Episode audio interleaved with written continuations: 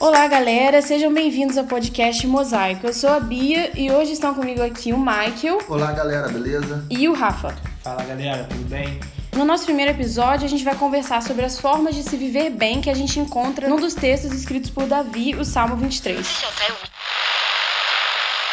Como nessa temporada da base a gente foi bem detalhista e tratou verso por verso, a gente vai fazer a mesma coisa aqui. A gente vai pegar um por um e tentar extrair o máximo que a gente conseguir de cada um deles. E aí, para isso, a gente vai dividir em dois. E hoje a gente vai falar do 1, 2 e do 3. Rafa, explica um pouco sobre essa última temporada de aulas pra gente, como funcionou. Então, Bia, a gente vive num mundo em que talvez a grande marca nossa seja a insatisfação, né? Parece que há um vazio dentro das pessoas que nada é capaz de nos satisfazer. E nós então mergulhamos no Salmo 23, que é um salmo escrito pelo rei Davi, que foi alguém que no, no, ao longo da sua caminhada descobriu um segredo da satisfação. Então a gente esquadrinhou esses versos a partir do prisma, a partir da abordagem da satisfação. Uhum. Ou seja, a partir da lente hermenêutica da satisfação, a gente olhou cada sentença, palavra por palavra, para entendermos que segredos, qual o segredo, quais eram os segredos de Davi e os elementos que, desses segredos que ele deixou expresso nesse poema. Legal. E Michael, só para a gente se situar melhor, explica para a gente o contexto histórico desse, desse salmo.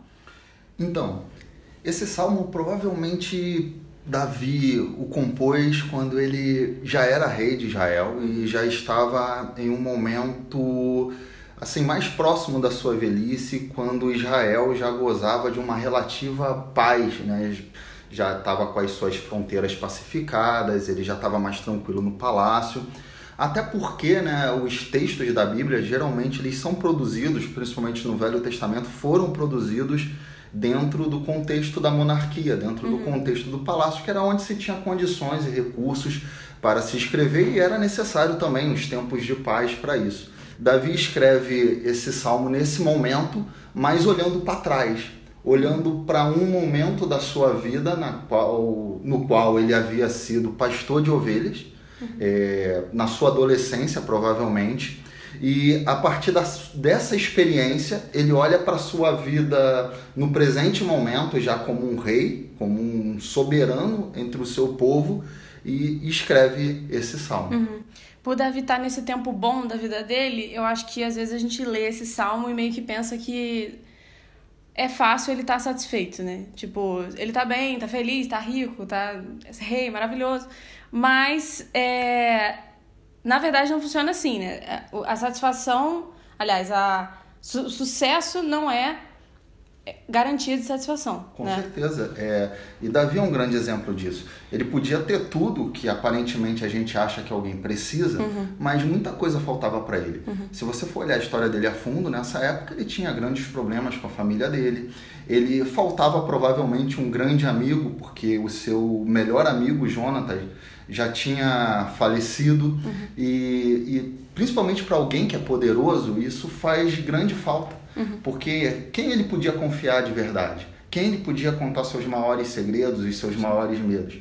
Talvez isso, assim, seja mais do que suficiente para deixar uma pessoa que tenha tudo completamente insatisfeita. Sim. Tem um detalhe bem no começo do primeiro verso que já diz muita coisa pra gente. A tradução mais tradicional e que todo crente sabe é: O Senhor é meu pastor e nada me faltará. Mas, na verdade, a forma mais correta de se dizer o que Davi queria dizer seria: Não sentirei falta de nada. Na versão da Bíblia Mensagem, o Eugene Peterson, que é foi mais ousado ainda, né, que foi o cara que fez essa tradução, ele escreveu: Ó oh, Eterno meu pastor, eu não preciso de nada. Qual que é a diferença que essa mudança de linguagem faz? Isso faz, na verdade, assim, toda a diferença. Quando a gente fala, o Senhor é meu pastor e nada me faltará, a gente está dizendo que nesse presente momento da nossa história existem várias coisas que estão faltando para a gente. Uhum. E que essas coisas podem ser supridas no futuro por Deus. Então a gente é como se a gente encarasse Deus talvez como uma dispensa. E ele tivesse com as coisas que a gente precisa e essas coisas podem ser coisas que são de fato necessárias ou não, podem ser coisas até que a gente é, acha, a gente chega a achar que precisa, mas não precisa, uhum. e a gente acha que Deus vai suprir e é obrigado a suprir. Por essa razão que esse texto aparece muitas das vezes em caixas de promessa. É, é como se viesse fosse uma promessa. Você abre lá, o Senhor é meu pastor, nada me faltará, então vai ficar tudo certo. Ele é usado para consolar também um cara que está às vezes é, num hospital, uhum. porque a ideia é de que Deus no futuro vai prover e vai resolver. Mas quando Davi escreve isso, ele não escreve para dizer que agora ele estava insatisfeito e estava com um problema, estava com alguma coisa, algum buraco na vida e no futuro Deus ia resolver. Uhum. Ele está dizendo: não, o Senhor é meu pastor e agora, nesse exato momento, eu não sinto falta de nada. Uhum. Eu estou satisfeito. E ele vai dizer, eu também não vou sentir falta de nada uhum. no futuro. E há uma diferença muito grande porque a, a forma verbal ali, ela está realmente na primeira pessoa do singular. E o sujeito é um sujeito de primeira pessoa do singular. Ele está dizendo, eu não vou sentir falta de, de nada. Uhum. Tá dizendo, não é que nada vai me fazer falta. Não, não tem essa inversão. Né? O nada não é o sujeito, é ele que é o sujeito que não sente falta de nada. Sim. Por causa do pastor. Sim. É, essa, essas diferenças de linguagem são muito importantes. Toda vez que a gente vai escrever um texto, a gente, o texto é feito de várias escolhas, né? Você vai escolher, como você estava falando, a pessoa que você vai usar, se você vai usar singular, plural, enfim, esse tipo de coisa. E na Bíblia isso é mais importante ainda, porque cada palavra ali, cada escolha é, reflete alguma coisa sobre Deus ou coisas que a gente precisa aprender sobre ele e tal.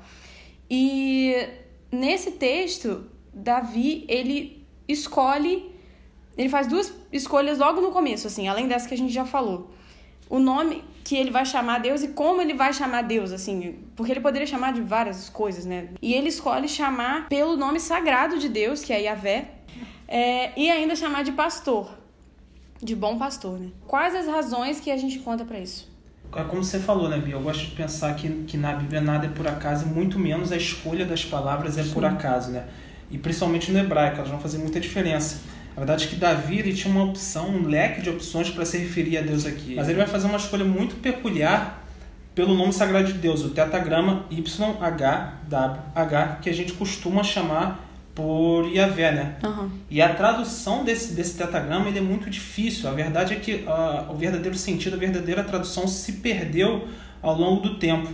E etimologicamente falando, ele é a combinação do verbo eu sou com o causativo eu causo ou existir. Então as traduções que a gente tem hoje, as alternativas seriam eu sou o que sou, eu sou aquele que sempre existiu, uhum. eu sou o que existe e causa o existir eu sou aquele que existe por causa própria. E tudo isso te, traz uma série de implicações para Davi ao utilizar esse nome. Uhum. Porque ele, por exemplo, só de escrever esse tetagrama, ele teria que passar por rituais de purificação, são banhos cerimoniais antes e depois. Eu achei muito incrível isso. muito incrível. É legal que a, a, a Thaís foi e trouxe na, na aula, ah, poxa, Ontem no noturno eu escrevi Yahvé e eu não tomei banho cerimoniais nem antes nem depois. Falta de respeito. É, mas isso era lá, né? Agora... Tudo bem. Aí, além disso, diziam alguns especialistas que era preciso uma pena especial para escrever uhum. e que depois de usá-la também tinha que ser jogada fora e não podia ser mais usada. Ou seja, Davi está tá querendo dizer que custa caro usar o nome sagrado de, de Deus e se custa caro para ele usar o nome sagrado de Deus Yahvé, quer dizer que ele tem algo realmente muito profundo, algo realmente muito importante para nos comunicar. Uhum. Ou seja, ele não sente falta de nada porque é o próprio Senhor, o próprio Yahvé, que é o pastor dele. Ele não quer que a gente confunda sobre o que a gente está falando, ele não quer que nossos conceitos abstratos sobre Deus, da nossa mente, vá confundir. Ele não quer que a gente confunda Deus com um ídolo, uhum. ou com uhum. qualquer ídolo da nossa vida. Por isso que ele vai falar: Yahvé é o meu pastor e não sentirei falta de nada. Uhum. E quando ele fala isso, ao chamar Deus de chamá-lo de, é, de Yahvé o meu pastor, ele está expressando quão íntimo ele era de Deus. Uhum. Ele estava expressando que o próprio Criador de todas as coisas andava com ele pela vida, que ele enxergava Deus como um pastor que faz tudo pelo seu rebanho. Uhum. E que apesar do rebanho ser grande, o pastor conhece ele, é o seu pastor, ele tem uma relação de intimidade com ele, a ponto de Davi falar, eu estou falando do meu pastor. Ele poderia falar nosso pastor, uhum. como era mais comum na época, mas não, ele vai falar meu pastor, para expressar o quão íntimo ele era. Sim. Eu achei muito, muito bonito pensar isso tudo, porque são são duas coisas que ele fala. Yahvé, que é toda essa coisa sagrada, grandiosa e que você falou. E bom pastor, que é uma coisa super simples, né? Então, assim, é um. é um Exatamente. Se- parece que se completam, né? As do- os dois jeitos que ele escolhe chamar Deus, assim, é muito um bonito. paradoxo para descrever Exatamente. essa relação. E até Exatamente. para mostrar, né, que muitas das vezes essa ideia que a gente tem de Deus, o Todo-Poderoso, o Criador do Uhum. universo, a gente diz a ideia, não, Deus está distante, ou Deus se esqueceu da gente, abandonou. Ele falou, Tá não, diferente é, a nossa existência. é esse Deus Todo-Poderoso que causou a existência, Uhum. que ele está dizendo que continua causando nele, causando a vida dele, o cuidado nele, protegendo, cuidando, fazendo tudo por ele, do lado dele, muito próximo a ele, Uhum. né? A ponto dele poder chamar de meu pastor nessa relação íntima e pessoal. Se o Senhor Yahvé era o pastor, quer dizer que Davi se enxerga como uma ovelha completamente dependente de Deus. Ou seja, ah, não adianta a gente saber apenas quem Deus é, é, chamá-lo de nosso pastor, a gente também precisa saber quem nós somos nessa relação. Isso é essencial para a gente aprofundar a nossa intimidade com Deus e nossa intimidade com o Senhor. E nós listamos aqui nas aulas algumas características das ovelhas e isso ficou bem marcado na galera. Toda aula alguém repetia essas características, a gente fazia alguma revisão as pessoas voltavam nisso. Então a gente falou que é, ah, a gente falou que as ovelhas são ignorantes, obstinadas, burras, não conseguem cuidar de si próprias. Eu fiquei com pena das ovelhas. Muita gente ficou. Pena da gente. A gente tem ideia de um animalzinho fofinho, bonitinho e tal, né? A gente mal sabe dessas coisas, né? E uma bem legal que é, elas vivem querendo fazer as coisas do seu próprio jeito. Elas não aprendem e elas são sujas, elas não conseguem se limpar sozinhas. Ou seja, eu não vejo metáfora melhor para descrever o que nós somos diante de Deus. E aí é só quando a gente de fato reconhece Jesus como nosso pastor e a gente busca um relacionamento íntimo e pessoal com Ele, nos enxergando como ovelhas completamente dependentes, é que a gente pode talvez dizer, como o Davi falou, eu não vou sentir falta de nada. E talvez aí seja o grande primeiro segredo de Davi. Ele sabe quem Deus é, ele sabe quem ele era diante de Deus. Ou seja, o grande Yahvé era o seu pastor íntimo e ele era a sua ovelha reverente, obediente e dependente. Sim, é. Lindo. E pra Davi faz todo sentido, né? Porque ele mesmo foi pastor de ovelhas. Isso. Então ele sabe muito bem do que, que ele tá falando. É, a versão clássica do verso 2 faz com que muita gente interprete o que Davi escreveu como um pedido, mas na verdade é uma afirmação, né? Ele me faz repousar, repousar em verdes passos e me leva para junto de riachos tranquilos. E aqui, continuando na metáfora das ovelhas, isso faz muito sentido, porque se a gente for parar para pensar o que uma ovelha precisa para viver, é exatamente isso: os passos para se alimentar, a água para beber e a proteção. Então, quando Davi está dizendo isso, ele não está dizendo que Deus vai dar coisas boas para ele simplesmente. Ele vai dar o que ele precisa, né? É, o que acontece com a gente é que eu, eu acho que a gente vive uma vida muito preocupada e conturbada em muitos momentos, Certamente. porque a gente acredita de alguma maneira que nós somos os grandes responsáveis por suprir todas as nossas necessidades. E aí a gente olha para o nosso mundo, né? Com as confusões que estão, as dificuldades que a gente enfrenta. Um, até no momento no qual o Brasil vive, um momento Sim. de crise econômica, crise política, de todos os sentidos, um país dividido e tudo mais, empregos acabando e tantas coisas. Aí a gente fica imaginando, nossa, eu estou fazendo uma faculdade hoje para um curso que há, há um ano atrás tinha grande empregabilidade, tinha um ótimo salário, e mas o que, que me garante que daqui a um ano, dois, isso ainda vai existir? E a gente olha e vê vários exemplos dessa mudança acontendo. Enfim, Enfim, o Val trata disso no livro dele, 21 lições para o século XXI, de maneira genial. sim, Só um parêntese rápido. Quem quiser, pesquisa. É. Então, e, enfim, a gente vai acreditando e, e, e pensando né, que a gente é o responsável por cuidar de tudo. Sim. É interessante que nesse verso, né, esse, essa metáfora da ovelha, ela vai explicar muito pra gente. Porque eu acho que uma grande questão aqui é que a ovelha, ela se parece muito com a gente num sentido. Porque ela enxerga muito pouco e ela ouve muito. O que isso quer dizer? Quer dizer que por enxergar pouco, ela não distingue o que é uma coisa boa, o que é uma coisa ruim. Uma coisa boa, como um arbusto, pode, ser, vi- pode parecer para ela um predador. Né? E, enfim, isso acontece com ela da mesma maneira que a gente. a gente também enxerga muito pouco sobre as coisas da vida. A gente olha para um problema que às vezes nem é um problema e a gente superdimensiona ele, acha que ele é o fim da nossa vida, o fim da nossa história, quando às vezes ele, e a gente vai ver isso até melhor lá no verso 4, quando às vezes ele é um caminho, é um passo que Deus está dando junto com a gente para levar a gente para lugares maiores e melhores na vida. Uhum. E a gente não consegue enxergar, porque a nossa Sim. visão é limitada. E juntando isso, a gente também escuta demais. E a gente escuta muitas vozes, tá? tal qual uma ovelha. Por exemplo, uma ovelha. Por que, que o verso fala de águas tranquilas? Porque é uma necessidade da ovelha. Uhum. Se ela estiver diante de uma cachoeira, por exemplo, ela não consegue nem beber água. Ela fica tão atormentada por causa do barulho que ela sai correndo dali e vai se meter em qualquer despenhadeiro, em qualquer mato com espinho, enfim, ela fica perturbada. Uhum. E isso acontece com a gente. A gente não percebe, mas a gente escuta muito. Quando a gente tem um problema, a gente olha o que a mídia está dizendo sobre a nossa situação. Uhum. Às vezes, hoje está muito normal a pessoa ter uma doença e o cara entra no Google, Google e o Google tem um bilhão de vozes e, e o cara fica desesperado. É natural. A gente, às vezes, tem uma coisa, a gente vai o quê? Vai falar com 10 amigos e às vezes uhum. vai ouvir 10 opiniões diferentes. E, e por causa dessas múltiplas vozes, vocês imaginam, às vezes, ouvindo coisas negativas e às vezes essas vozes vêm até de dentro da gente. Ela uhum. voz que fala, você não vai conseguir, vai dar tudo errado, agora é seu fim, agora acabou, agora Sim. vai ser ladeira abaixo. Enfim, essas coisas todas. E fora outras pessoas que dizem isso tudo pra gente também.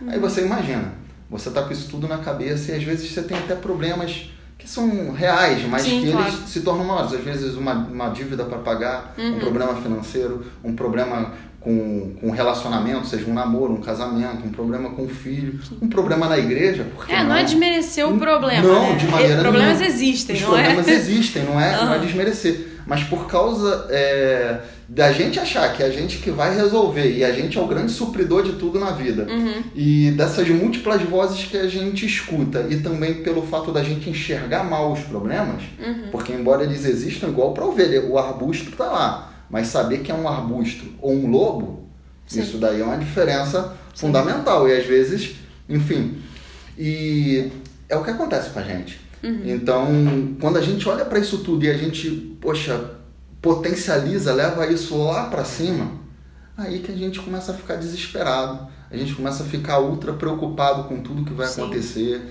E nesse salmo, eu acho que nesse verso, a grande questão que ele traz é o seguinte: por isso que ele diz, olha, peraí, foi Deus que me levou para descansar em pastos verdejantes. Uhum. E ali ele está falando, me, pro, me propiciou todos os detalhes que eu preciso para estar tá em paz. Uhum. Quer dizer, me levou para um lugar calmo, tranquilo, onde eu podia me alimentar. Não foi eu que encontrei alimento para mim, o que é mais Sim. básico. Foi Deus que me deu. Foi Ele que me levou para água tranquila, para eu poder me saciar minha sede. Enfim, para eu poder estar com todas as condições para eu estar tranquilo, descansado, isso com todas as minhas necessidades básicas supridas. Uhum. Então, se é Deus que faz isso, e se a gente olhar para a nossa história de verdade, a gente vai perceber que o tempo inteiro foi Deus que fez isso, Todas as nossas necessidades que foram supridas até hoje foi Deus, não foi a gente. Uhum. A gente também, se a gente começar a olhar a vida nessa perspectiva, a gente também consegue eliminar as nossas preocupações. Uhum. Tirar da nossa cabeça essas coisas que, que tomam a gente e destrói a gente a ponto de fazer com que a gente não consiga descansar, Sim. não consiga pregar o olho à noite né, na, na cama, bate na cama e a, a mente continua pensando achando né, que, enfim, que pensar nisso. E é o grande problema, né? Porque isso vira um, um ciclo vicioso na nossa uhum, vida, né? Exatamente. Porque você vai ficar cansada, aí fica, a gente fica mal-humorado. Não vai conseguir gente, fazer nada outro dia, a vai gente ficar produz menos. Aí, por Sim. produzir menos, a gente corre o risco de perder um emprego. Exatamente. Aí a gente fica mais preocupado ainda e um ciclo é. interminável. Isso vai minando aos pouco a pouco a nossa alegria, a nossa satisfação. Sim. Isso vai acabando com a gente. Uhum. É, isso, e é uma coisa que eu sempre penso quando eu tô muito preocupado com alguma coisa, é, é isso. Eu fico. Essa preocupação vai me levar a algum lugar? Se, porque assim, existem coisas que você precisa pensar. Você fala assim, eu estou com esse problema, preciso pensar o que eu vou fazer. Isso é uma coisa. Agora, preocupação excessiva não leva a gente a lugar nenhum, né? E Jesus mesmo falou: quem de vocês, por mais que se preocupe, pode acrescentar uma hora que seja a sua vida. Então, assim, é uma coisa que eu sempre fico lembrando. E uma outra coisa que eu aprendi. Sempre soube isso, mas esse ano eu vi uma menina falando. E agora eu lembro disso sempre. É uma coisa que você. que o Michael até falou aqui um pouco. É, a gente tem uma visão totalmente daqui do, do próximo, né? Bem vertical, assim. A gente não tem a visão do todo. Vertical. É. Fiquei na dúvida se era vertical ou horizontal, eu queria falar. Vertical mesmo. tipo assim, uma coisa muito ali. Eu vejo o próximo passo. Mas Deus, ele vê o todo, né? Ele vê de cima. É, é uma... Se você pensar numa linha do tempo, né? A gente tá na linha do tempo e Deus tá vendo a linha do tempo. Presente, Então é muito passado, futuro, futuro, tudo ao mesmo as tempo. consequências que tão- estão relacionadas com Exatamente. outras pessoas. Exatamente. E a Então, é gente um- se vê como o personagem principal da história, que a Aham, gente não, é, também. Sim, exatamente. Reajuste do aluguel, o chefe perseguindo, a amiga tá estranha, o pai tá doente, aí vão. Tantas outras coisas que tiram o nosso descanso diariamente. E a gente se pergunta, como Davi, sendo quem era, conseguia sentir tranquilidade e ainda reconhecer no meio de tudo o cuidado de Deus? O rei Davi tinha convicção que era o próprio Deus que cuidava dele como um bom pastor. Talvez a nossa diferença em relação a Davi é que ele tinha consciência da sua limitação para ver as coisas de forma completa. Mas ele sabia que o Senhor vê tudo e em todas as situações faz o melhor para a gente. O descanso de Davi estava em Deus, porque o bom pastor sabe das nossas necessidades reais e é Ele mesmo que cuida e nos guia para nossa tranquilidade. Então, essa voz que vocês acabaram de ouvir aí é da Thaís, que também é professora da base da escola bíblica, né? E ela que deu a aula do, do versículo 2. Mandou esse comentário aí pra gente. Agora, continuando, Michael, por favor, nos conte a história do. Como é que é isso? A travessia Cobiçado Ventania. em- É isso mesmo? o nome? Isso, isso. Cobiçado Ventania em Petrópolis. O que aconteceu Então, essa, momento? essa trilha é interessante. Foi um dia que, é, por causa do Orla Aventura, que é o ministério da igreja que sobe montanhas e tudo amo. mais, é, e- é aquele ministério né, que é comandado pelo Zic. Ele sempre fala: não, vai ser molezinha a trilha. Essa foi uma delas. Cara, ele, nessa trilha específica, né, ele falou para todo mundo: não, é bem tranquila. E, como o nome já diz, é uma travessia. Você entra por um lado da montanha, sobe e passa pelo outro lado e volta no lugar por onde você entrou, né? Você Aham. deixa o carro ali embaixo e dá uma volta. Entendi. Só que essa subida, ela começa muito íngreme e vai por uma estrada de cimento, onde tem algumas plantações, até você chegar numa estrada de chão e vai se afunilando. Você foi nisso ou foi Fui. história? Ah, meu eu fui Deus. isso, eu Aham. tava nessa trilha. E tem um detalhe interessante ainda. Acredite se quiser. É, eu tava nessa trilha. Só que chegava um momento, e, e, e é detalhe que nesse momento, assim, foi a primeira vez que o Zic também fazia essa trilha, que o Ziquinho, né, e que todo mundo ali fazia, ninguém conhecia a trilha. E a gente chegou na chegou num momento ali da trilha que havia uma pedra dizendo com uma seta apontando dizendo que a trilha era por ali, só que ali tinha um mato fechado, aparentemente você tinha que passar por um lugar um pouco fechado. E por um consenso geral de todo mundo, todo mundo falou: não, não pode ser por aqui. Por alguma razão, todo mundo falou. Mesmo uma uma pessoa placa. apenas, que era o mais desacreditado ali do, do grupo, falava: gente, é por aqui, tá dizendo que é por aqui. Enfim. E aí a gente continuou. E foi subindo, sem o sol, sol já começando a ficar quente, depois de uma subida forte, pesada. É, a maioria de nós despreparados fisicamente para fazer uma subida dessa, já começando a sentir até o- os músculos. E aí a gente vai subindo e vai entrando em lugares que não se parecem com trilha, passando no meio de matagal. Enfim, até que chega um momento que todo mundo tem a iluminação. Estamos Perdidos. perdidos. Tomamos uma decisão errada, pegamos um caminho errado e agora o que fazer? Só que você já entrou muito, você já nem sabe direito como voltar, como achar o caminho. E, enfim, graças a Deus, né, o, o, o Zik achou o caminho de volta, a gente teve que voltar, a gente já tinha andado, eu acho que mais de duas horas na trilha errada. Você imagina, subindo, sol quente, sede, enfim, são... ah, horrível. A sensação não é era nada detalhe? Hum. boa, a sensação de estar perdido, a sensação de que podia dar ruim, que a água ia acabar, Aham. enfim. E aí, achou a trilha, só que teve consequências de, de ter errado o caminho. Aham. Por exemplo, enquanto eu estava é, voltando né, dessa trilha ruim, eu já estava muito cansado E eu, eu mesmo, eu, eu caí numa ribanceira. Caraca, era você a história. Era- Eu ouvi a história toda na terceira pessoa, né? Exatamente. Era eu, era eu. Eu caí numa ribanceira e, e, assim, não dá pra explicar, que era um desfiladeiro mesmo, né? E é até interessante pensar isso, que era nesses desfiladeiros, assim, que ovelhas caíam quando elas saíam da trilha. E, e eu caí, e literalmente eu caí de cabeça pra, de cabeça pra baixo.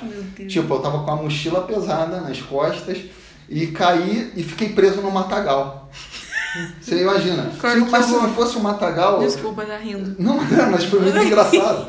E aí, ah, graças a Deus, tinham pessoas perto que me puxaram e eu consegui sair, mas enfim. E essa história ensina muito pra gente. Porque, bom, foi uma trilha, a gente errou o caminho, depois achou, hoje vira piada, a gente Sim. ri com essa história. Mas em vários momentos da nossa vida, a gente também pega caminhos errados. E quando a gente pega caminhos errados, é, esses caminhos eles trazem grandes consequências para a nossa vida, Consequ- consequências negativas para a nossa vida. Ali a gente, graças a Deus, conseguiu sair. Mas quantas vezes a gente tomou caminhos na vida e quantas pessoas às vezes tomam um caminho na vida porque existem escolhas na vida que são vitais. Você erra num relacionamento, você pode sofrer a consequência a vida inteira. Erra na escolha da faculdade, você perde anos da sua vida. Você erra, é, enfim, na escolha, às vezes, num, emprego que você entra. São tantas as situações da vida, ou às vezes até mesmo em decisões mais triviais, mas que você decide nesse momento, ah, vou seguir esse caminho aqui que eu sei que não é da vontade de Deus. Aquilo ali pode destruir você e ter consequências para o resto da sua vida. Esse é um detalhe assim que às vezes a gente não, não pensa. E é justamente por causa disso que o verso 3 do Salmo 23 ele, ele me chama muita atenção. Porque Davi ele começa falando assim, que o Senhor ele revigora a minha alma, na verdade. Né? Mas na, na, na verdade Davi está dizendo, ele restaura a minha alma. Em outras palavras, ele está dizendo que Deus resgata a sua alma. Só que no hebraico, a palavra que a gente traduz por alma, raramente diz alma, espírito, igual a gente costuma traduzir. No hebraico, na Bíblia hebraica, geralmente significa vida. E a vida, para eles, significa o nosso ser, a nossa existência integral, completa. E por isso que ele está dizendo, não, é Deus, Deus resgata a minha vida. Deus me resgata. O que, que ele está querendo dizer? Que ele, como ovelha, em muitos momentos, ele olhou para a vida dele e "Ih, eu peguei um caminho errado. E isso acontecia muito com as ovelhas. As ovelhas ficavam lá, às vezes no aprisco, tudo certinho, tudo calmo. Aí de noite uma delas se dava na telha. Ah, tá muito chato aqui. Vou dar uma volta. Pô, eu quero, quero, quero movimentar mais. E aí o que, que a ovelha fazia? Ela ia e saía andando pelos caminhos dela. Aí ou ela era uma vítima fácil para um predador. Ela, na maioria das vezes, caía num des- desfiladeiro, igual eu caí. E na maioria das vezes, é, às vezes, assim, ela ficava presa em, em espinhos, em cactos, e ela ficava ali. E aí, qual é a ideia que Davi traz? A ideia de que nesse momento Deus vinha e puxava ele de volta, tirava ele, resgatava ele, porque se ele continuasse ali, ele ia morrer, ou preso, ou porque um predador o iria devorar, né? Então tem todo esse, esse contexto, tem toda essa, essa ideia assim, né, nesse, nesse salmo. Entendi. É, enquanto a gente tá falando, tem uma coisa que tá na minha cabeça, tentando organizar meus pensamentos pra conseguir falar direito, né? Porque eu acho um. acho que um paradoxo grande de duas coisas que a gente tá falando aqui. Porque a gente tava falando agora que tudo tá no controle de Deus. E logo depois a gente tá falando sobre as consequências das nossas decisões.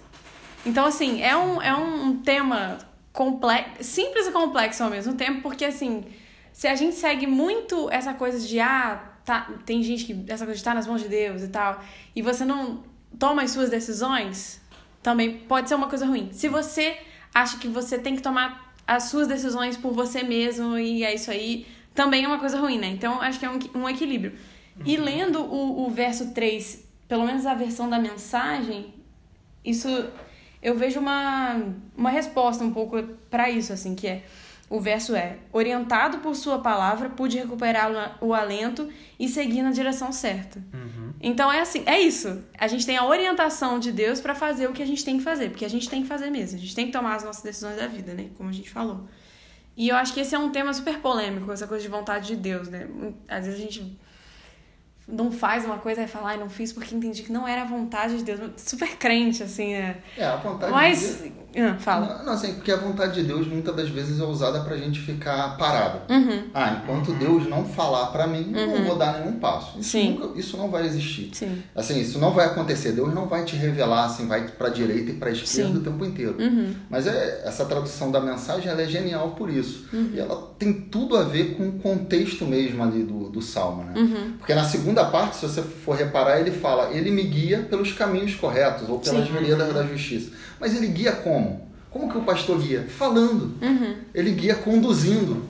E a ovelha, ela segue. Uhum. Se ela não seguir, ela não vai para o caminho correto. Uhum. Esse que é o grande detalhe. Sim. Eu acho Que eu o acho- grande segredo que tá ali, que, que Davi deixa pra gente, é que, que tá, talvez na minha visão, que ele tá tentando dizer que quando eu erro, é Deus quem me resgata. Uhum. É Deus que traz a voz à minha consciência de que eu errei e é Ele quem restaura os cacos da minha vida. Uhum. Mas nos momentos certos, no momento da vida em que eu acertei, não foi porque eu tive mérito, mas foi por causa da misericórdia de Deus. Sim. Foi por causa do amor de Deus, Uhum. por causa da graça de Deus.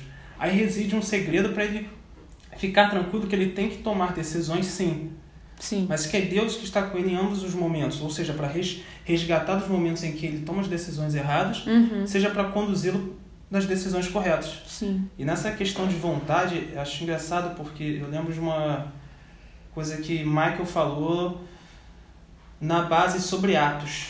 Eu não lembro se ele vai lembrar sobre Paulo tomando decisão de ir ou não para Jerusalém. E que o próprio Espírito Santo já tinha falado para ele: ah, não vai, porque você vai ser preso. Não tem, não tem necessidade de você ir. Sim. Você pode mandar as ofertas por alguém, porque se você for, você vai ser preso. Uhum. Mas estão nas suas mãos decidir. Uhum. E aí, a Imac falou agora há pouco Ah, sobre. lembro disso. Lembra disso? Aham. E a Imac falou agora sobre tomar decisão sobre caminhos A ou B. Sim. E o que deve nortear a gente é: eu vou honrar Deus no caminho A? Eu vou honrar Deus no caminho B? Eu Uhum. vou ferir algum princípio de Deus em algum dos caminhos? Se não, Por isso que o próprio Deus não proíbe Paulo de fazer É, o que. Paulo queria apenas fazer. Cara, o dia, o dia que eu ouvi isso foi, me esclareceu muita coisa na vida. Opa! Muita Tem coisa. como. Porque eu falei, gente, é... ele podia tomar a decisão que fosse. Tomou essa e a gente tem toda a história dele pra, pra Aham. aprender hoje. Se ele tivesse tomado outra, a gente teria outras histórias pra aprender. Sei lá, sabe? Os dois caminhos ali, os olhos de Deus estavam corretos. É Deus só avisou, num caso dele específico, ó, aqui vai dar ruim. Mas não é, mas não é, Mas não vai. Mas não é uma questão de que tá errado você fazer Exatamente. isso. É, exatamente, isso aí. E Seja o caminho que a gente tomar, pode aos olhos humanos às vezes trazer um sofrimento pra gente Sim, ou um problema e tudo claro. mais. Mas se a gente está centrado em que era a preocupação de Paulo, de fazer a vontade de Deus no sentido de não não errar, Sim. não desobe, não fazer algo que desagradasse o coração de Deus. Se a gente estiver centrado nisso, Deus vai pegar isso e vai fazer É algo isso. extraordinário. É. Eu acho que o que eu entendo disso tudo que a gente tá falando é a vontade de Deus ela tá muito mais na, na intenção das suas ações do que na sua ação em si. Lógico que a sua ação em si ela vai trazer consequências, mas se você faz aquilo com com a intenção correta de, de querer agradar a Deus ou enfim de, que, de ser uma pessoa ética, uma pessoa ok, sabe? Não, nada vai ser o fim do mundo, É né? verdade que Deus, a partir das situações que, que nos apresenta, que acontece, independente da decisão que a gente tomou, ele é capaz de, de construir coisas que a gente nem sequer imagina, Com não certeza. poderia imaginar. Tem alguma. Eu não vou saber qual é o versículo que fala isso, mas é um versículo que eu amo. Que na mensagem tá mais ou menos assim: é, ele nos ajuda nas aflições para que a gente possa ajudar outras pessoas depois, sabe? Isso aí. Também tem muito a ver com isso. A gente passa por algumas coisas que. A gente consola com as consolações É que nós isso, somos é isso aí. É, cara, isso é, isso é lindo demais. E eu vejo isso na minha vida muito facilmente e vejo isso na vida de muita gente que já me ajudou em muita coisa, sabe? Tá, temos. Eu botei comentário de um ouvinte. Ouvinte é maravilhoso, né? Que o negócio nunca foi ao ar. Sensacional. Tá, mas enfim, a gente finge que foi. que é o Luciano, que na verdade eu pedi pra ele mandar um, um, um comentário, não foi nada que ele comentou espontaneamente. Mas enfim. Vai fazer o. Fala. Então ele compartilhou com a gente um pouco do que ele aprendeu nessas três primeiras aulas. Ele falou assim: O que me marcou nesse estudo do Salmo 23 foi como somos parecidos com as ovelhas. Temos uma visão ruim, uma audição péssima que nos leva a achar muitas vezes que é a voz do bom pastor quando não é, e principalmente a nossa necessidade de sermos guiados e cuidados, assim como as ovelhas, né? É, no versículo 1, como o Rafa disse, porque o Rafa foi o professor dessa primeira aula, né? A tradução literal do hebraico se refere ao fato do nosso bom pastor não nos deixar faltar nada do que precisamos realmente. Esse cuidado continua no versículo 2 e 3 com a figura do bom pastor nos levando a lugares de descanso e paz. Assim como as ovelhas, nós precisamos disso, mas não conseguimos muitas vezes por sermos teimosos. Deus permite que passemos por algumas tribulações e vales para que possamos perceber que só nele temos descanso. Tá, então para fechar, Michael e Rafa, de tudo isso que a gente falou, o que que fica mais em uma frase? o que que fica? Rafael tinha preparado cinco páginas de texto e agora vai ter que. Tá, mas o que que fica na cabeça de vocês? O que que vocês acham um grande segredo para ser sempre satisfeitos? Ou na maioria das vezes? Ah, eu, eu acho que nessa primeira parte é a ideia de que Deus de fato cuida da gente e supre nossas reais necessidades. Uhum. Sabe? Ter a consciência disso o tempo inteiro na cabeça, em todos os momentos da minha vida, é, se isso ficar ecoando, me ajuda Uhum. a, a vencer as insatisfações que vêm de vez em quando na vida, sabe? Certo. Eu acho que é tomar consciência de quem Deus é de fato pra gente, tomar consciência da necessidade de uma relação íntima com Deus e tomar consciência de quem nós somos nessa relação. Sim. E aí, quem sabe, a gente pode chegar ao segredo da satisfação independente da situação que a gente estiver passando. Perfeito. Muito bem, assim a gente encerra o primeiro episódio do nosso podcast e a primeira metade do conteúdo sobre o Salmo 23. E a gente espera muito que vocês tenham gostado, que tenha acrescentado, vocês tenham aprendido bastante ou relembrado as coisas que já aprenderam lá na base. E no próximo a gente volta fechando o assunto e conversando sobre os versos 4, 5 e 6. Valeu! Dá tchau aí. Um abraço. Valeu, galera. Até mais. Até a próxima.